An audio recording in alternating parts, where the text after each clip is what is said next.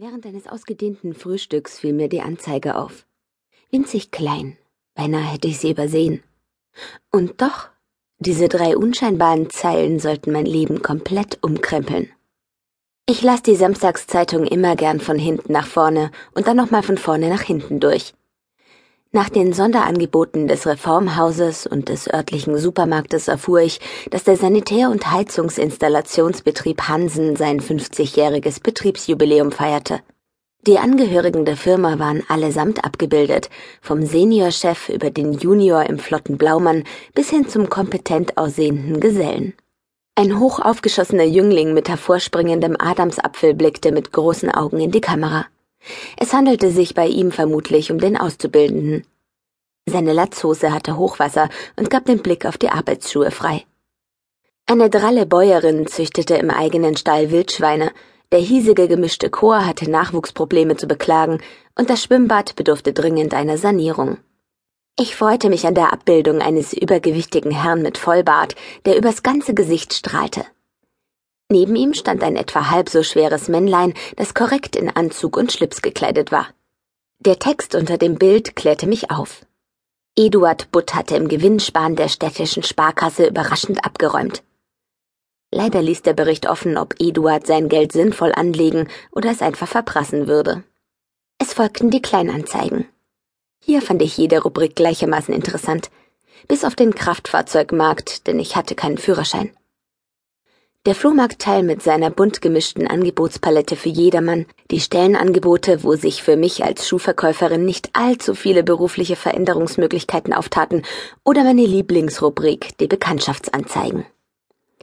Es erstaunte mich immer wieder, wie viele gut aussehende, gut situierte, sportliche, tolerante und liebenswerte Menschen kürzlich schwer enttäuscht worden waren und trotzdem den Mumm aufbrachten, im Meer der einsamen Herzen nach der nächsten Liebe fürs Leben zu fischen. Ich hatte mich bisher erst ein einziges Mal auf eine Kontaktanzeige gemeldet, und das auch nur, weil meine Mutter mir tagelang in den Ohren gelegen hatte. Hier, Doris, der Dippeling, der wär was für dich, lies doch mal. Sie wies auf besagte Annonce. Einsam? Das muss nicht sein. Dippel Inc., 30, vielseitig interessiert, sucht schlanke, aufgeschlossene Sie mit Niveau. Ich fand den Text total bescheuert und würde niemals auf eine Kontaktanzeige antworten, erklärte ich meiner Mutter energisch. Man muss sich so entblößen bei solchen Sachen. Name und Adresse oder zumindest Telefonnummer, dann Interessen, Beruf oder ähnlich Persönliches angeben und schließlich noch ein Foto beilegen, damit der Inserent gleich eine Vorabsondierung der Bewerberinnen vornehmen kann. Ich stellte mir den Kennenlernprozess ein klein wenig romantischer vor, doch wahrscheinlich hatte ich diesbezüglich eine altmodische Einstellung. Mama wischte meine Einwände mit einer unwirschen Handbewegung beiseite und lamentierte.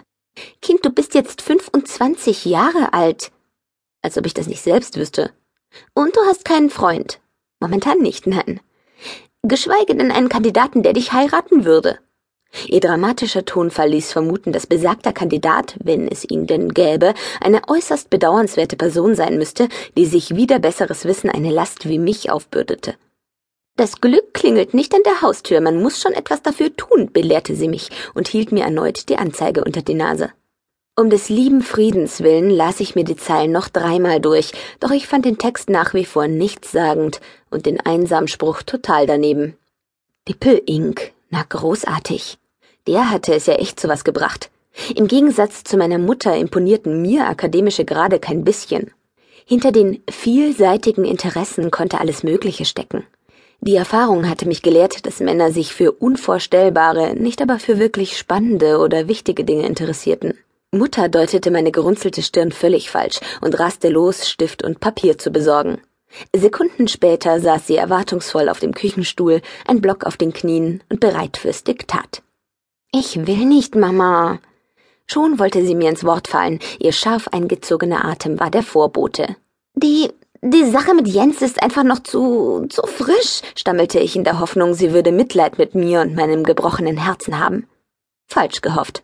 Unsinn, Doris. Deine nichtssagende Affäre mit diesem unreifen Taugenichts liegt schon drei Wochen zurück. Du solltest heilfroh sein, dass du ihn los bist. Der wäre kein guter Vater für deine Kinder.